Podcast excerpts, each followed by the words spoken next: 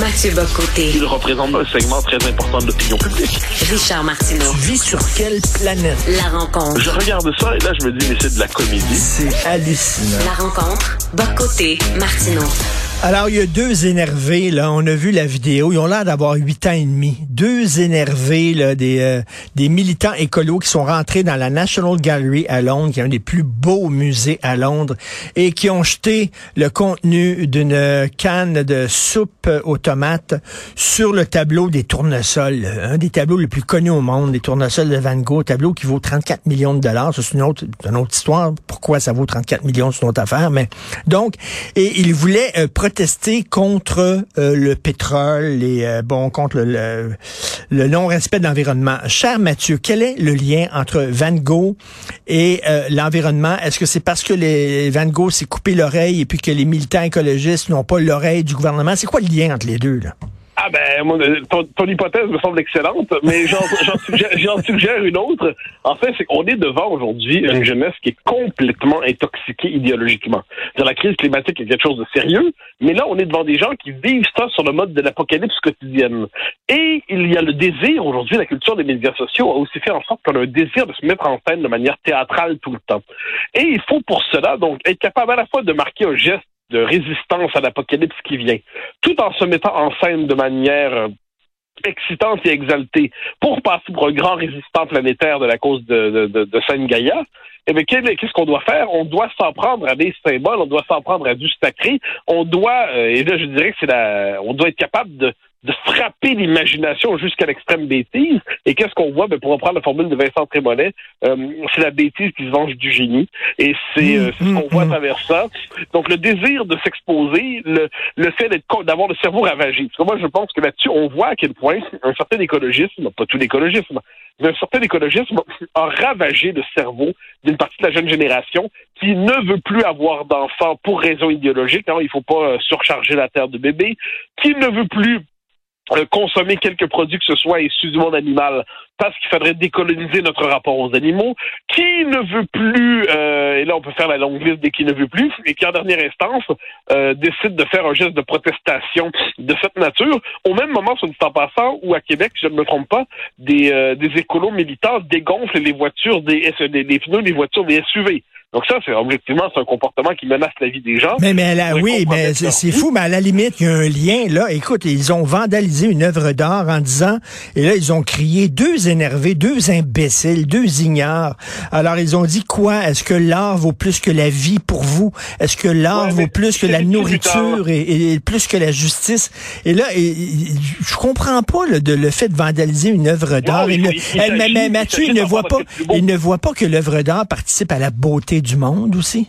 Non, mais non, c- c- ces gens-là réduisent l'existence à la pure, à sa pure, je dirais, dimension biologique, c'est-à-dire c'est la survie biologique de l'espèce. Euh, D'ailleurs, l'être humain n'a rien de spécial pour eux. Nous ne sommes qu'une une nuance du vivant et même pas le principe structurant du vivant. Euh, il faut euh, l'être humain doit être humilié pour que la planète renaisse dans leur esprit. Et là, pour capter l'imagination, il faut s'en prendre à ce qu'il y a de plus beau, à ce qu'il y a de plus noble. Mais comme je dis, c'est dans à partir du moment où on est persuadé d'être le, gardien sans lequel le monde s'effondre, eh bien, on se croit tout permis. En l'histoire du 20e siècle, ça nous l'a confirmé à plusieurs reprises. Si vous êtes convaincu que sans votre action immédiate et directe, le monde va s'effondrer, tout est permis. Si en plus on vit dans une société hyper médiatisée, où il n'y a rien de plus beau que de compter le nombre de vues sur Twitter ou sur YouTube de votre action, genre de, éco-climatique, euh, eh bien là, toutes les conditions sont rassemblées pour que vous vous adonniez à ce vilain théâtre.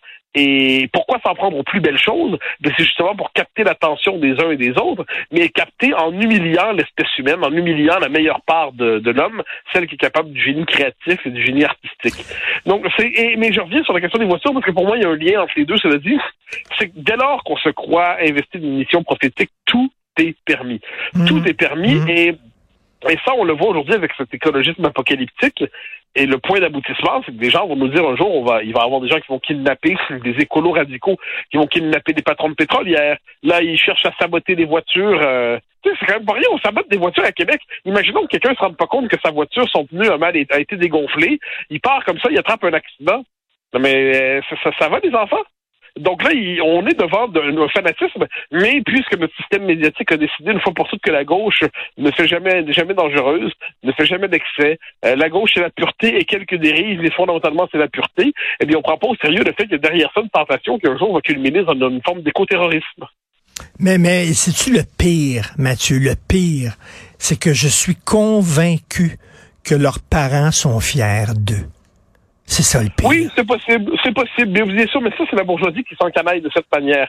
Oh là là, nos jeunes, ils ont, on, certes, ils vont trop loin, mais on comprend la grande cause qui est ainsi fait. Mm. ça, c'est une, faillite de l'éducation, c'est une faillite de l'enseignement, c'est une faillite de la transmission culturelle. Puis c'est la fabrication du crétin, c'est la fabrication de l'idiot, c'est la fabrication du petit mutant, c'est la fabrication de l'imbécile militant. À un moment donné, on en, il en manque pas. Et sans prendre à, une telle une toile ainsi. C'est pas la première fois que ça arrive sur le temps passant. Hein. C'est pas la première fois, mais là, ça devient une espèce de chaîne d'action. Euh, selon les codes du mimétisme, eh bien, les uns imitent les autres, les autres imitent les uns, et puis ça devient presque une habitude. Qui va euh, avoir l'action la plus spectaculaire pour s'en prendre un tableau euh, qui, qui mériterait justement de protéger? On est, on est, on est entre l'exaspération le mépris moi, j'avoue que je les méprise et qu'ils m'exaspèrent et que j'espère que fondamentalement, leur, euh, ils vont payer le prix de leurs actions parce qu'à un moment donné, on peut pas simplement se comporter comme un petit voyou ainsi sans jamais payer le prix de ses actions. Mais, mais c'est tout le côté aussi, les jeunes ont raison. Tout ce que les jeunes font, c'est fantastique. Les vieux, tassez-vous, vous êtes croulants, vous êtes bourgeois, c'est une autre époque. Nous avons tourné la page, nous allons changer d'air, comme disait Gabriel Nadeau-Dubois et Manon Massé. Donc, et là, la jeunesse, euh, la jeunesse est la gardienne de la raison. Oui, et cette, idéalisation de la jeunesse, par ailleurs, est le propre normalement des régimes totalitaires. Hein. Je dis pas qu'on est dans un régime totalitaire maintenant. Je dis que c'est ça, c'est une des caractéristiques. C'est-à-dire la jeunesse est porteuse d'énergie, de vitalité. Et, là, en plus, aujourd'hui, on, lui demande, dans une inversion du rapport d'autorité, on lui demande de nous éclairer. C'est-à-dire elle a été endoctrinée, elle a, été, la vie sous le signe de la, révélation à la fois diversitaire et écologiste. Et là, elle se permet de telles actions et c'est des bravo jeunesse, bravo tu es admirable, bravo nous t'aimons, bravo tu es exceptionnel. Euh, non, l'instant, vous êtes simplement idiot. Il faut, à un moment donné, il faut parler avec les termes adéquats. Vous êtes idiot, vous n'êtes pas, des, pas des militants égarés, une belle action, mais qui, qui, qui se trompent de cible. Non, vous êtes des idiots. À un moment donné, il faut juste dire les choses comme ils sont. Vous êtes des idiots et des fanatiques. Les deux ensemble. Et devant les idiots et les fanatiques, pour rire et répondre à la fois par le rire, comme j'ai le mépris, parce qu'à un moment donné, on décide que quelqu'un est assez assez tarte pour s'en prendre au tournesol de Van Gogh, ben, tu mérites le mépris, bonhomme. Tu mérites rien d'autre que le mépris. Et, en ces matières, il va falloir être un peu plus dur et essayer d'être complaisant envers ces Mais, mais c'est la jeunesse qu'on est en train de créer. Euh, il y a trop de professeurs qui font de l'idéologie à l'école plutôt que transmettre des, savoirs, ce qu'ils devraient faire. Et regarde, on, a pris Greta Thunberg, là, on en a, on en a fait une sainte. Alors, ces, jeunes, ces jeunes-là veulent faire, ben, ils veulent les, les nouveaux, les nouveaux Greta. Mais, mais absolument. Puis en plus, on, traitait Greta comme une prophétesse, comme, comme le Jeanne d'Arc du climat. Et puis là, elle, s'en va, je me rappelle, c'était à l'ONU, si je me trompe pas. Puis là, elle fait son discours.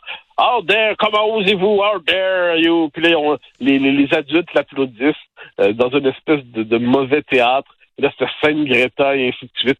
on a envie, moi, mon premier réflexe sur Greta Thunberg, c'est de dire, va à l'école. Va à l'école, arrête, arrête, t'es pas exceptionnel, va à l'école. Mais notre, dans une société en crise, une société qui, euh, qui est tentée par un imaginaire apocalyptique, on est tenté de voir ici et là la possibilité du prophète, la possibilité du rédempteur, la voix de l'innocence pure qui nous condamne et nous dit comment sauver notre monde devant tout cela, comme je dis, euh, il faut être à la fois exaspéré et sévère. Exaspéré parce que c'est quand même, c'est et c'est crétin un peu, mais sévère parce que si on n'est pas sévère envers ce discours-là, on finit par se coucher devant ce discours-là. De peur d'avoir l'air regard, de peur d'avoir l'air vieux jeu, on finit par se coucher. Ben c'est quand même une habitude assez récurrente dans le monde adulte occidental depuis 50 ans. Et écoute, euh, quand on dit ah ça fait partie de la jeunesse, non, je m'excuse, il y a des jeunes qui ont une tête sur ses épaules. Euh... Ah, ben, bien sûr, mais la, majorité des jeunes ont une tête les épaules. Mais le fait est que notre système médiatique a décidé que les jeunes militants en sciences sociales sont normalement les représentants authentiques de la jeunesse. Bon, ben, c'est pas vrai, mais le système médiatique construit cette représentation-là. Donc c'est pour ça que moi je ne vois pas chez eux les jeunes, je vois des jeunes qui ont vraiment une forme de, de, de trouble psychique collectif et qui ne vivent plus dans le monde réel, qui sont absorbés par le théâtre permanent de l'existence et qui sont incapables d'avoir un minimum de discernement intelligent. Là, je dis pas qu'ils méritent une tape ses fesses parce que je suis contre le fait de battre les enfants là, et de les frapper, mais en tout cas, c'est va dans ta chambre, pas de dessert, puis réfléchis, là. Oui, oui, puis qui- ouais, bah, bah, disons là, va dans ta chambre, pas d'internet, pas d'Instagram, pas de Twitter, pas de, je sais pas, c'est, je sais pas c'est quoi les nouveaux réseaux sociaux que TikTok, là, tout ça, rien de tout ça, mais tu as le droit d'avoir un livre pendant quelques heures et il va Oui. falloir que tu lises du papier. Oui, et, euh, et attends une Comme minute, et dirait un- le commandant Cadorette, ils vont souffrir. Et un oui, un livre d'art aussi. Tiens, on va te faire lire euh, Élie sur l'histoire de l'art pour que tu saches c'est qui et- et- ah, b- ah, ben oui, ou, ou- ben, ou Gombrich. Oui, absolument. Ça serait une formidable idée de les amener à se familiariser avec l'histoire de la culture et de l'art, mais je les en crois incapables. Euh, ils vont nous dire que tout ça, c'est des vieux dessins qui nous importent pas, bien qu'on doit quand même lancer un bol de soupe sur ça. Et Dieu, en tout cas, Dieu que c'est vraiment. Puis tu regardes là, leur face, là, deux petites pestes, le Mathieu, ils sont tellement, ils sont tellement convaincus d'avoir raison, les pauvres. Ça n'a pas d'allure. Euh, écoute, qu'est-ce qu'on va pouvoir voir euh, demain à ton émission à CNews? Alors, je change un peu de registre. Demain, je reçois Hugo Jacomet, qui est un essayiste qui s'intéresse beaucoup au, euh, pour ça, au, euh, à la dimension politique et sociale du vêtement, et ainsi de suite. Donc, que veut dire aujourd'hui la décadence vestimentaire des Occidentaux, surtout des hommes en Occident? Donc, comment ça fait? Autrement dit, qu'est-ce que la fin de la cravate, la fin de la tenue, la fin de l'exigence, la fin de l'exigence envers soi-même sur le plan du vêtement, qu'est-ce que ça veut dire sur nos rapports sociaux? Donc, je le reçois demain en deuxième partie de l'émission. Tu es, tu es un converti, il faut le dire. Tu es un nouveau dandy, euh, Mathieu. je dis pas. non, Là, non, non, je- dis pas qu'avant, tu étais, habillé comme la chaîne à Jacques, absolument pas. Tu as toujours été bien habillé, mais particulièrement ces temps-ci, euh, écoute, la petite pochette dans la poche du veston et tout, tu es vraiment coquet là maintenant. Ah, mais moi, je, je défends ça autrement. Je dis simplement qu'à un moment donné, on, on, on, on devient un adulte, tout simplement, et on doit quitter la tenue du, du post-ado éternel. Euh, et Dieu sait que j'avais quand même cette, cette proportion-là. Donc, mais lui dit ça mille fois mieux que moi, de manière mille fois plus intéressante. Et c'est intéressant de voir la dimension sociologique, justement, de ce qui se joue dans le, le vêtement des uns et des autres. Donc, c'est mon invité en deuxième partie. Je voyais à la télévision cette semaine une chanteuse que, que 60 ans et même qui doit avoir près de 65 ans, les cheveux roses, euh, habillée en yo, euh, comme si elle avait 16 ans. Et je regardais puis je disais, Dieu que c'est pathétique. Vraiment. Oui, mais oui, je suis d'accord, mais à un moment donné, il faut quand même accepter son âge. Et quelqu'un qui a 77 ans, qui décide de s'habiller comme 20 ans, c'est pas quelqu'un qui est transgressif et pogne. C'est quelqu'un qui a pas accepté simplement l'évolution de la vie. Ça fait davantage pleurer que rire, mais ça fait rire quand même un petit peu. Très hâte d'écouter cette émission-là. Bon week-end, Mathieu. Salut. Bye bye. Bye.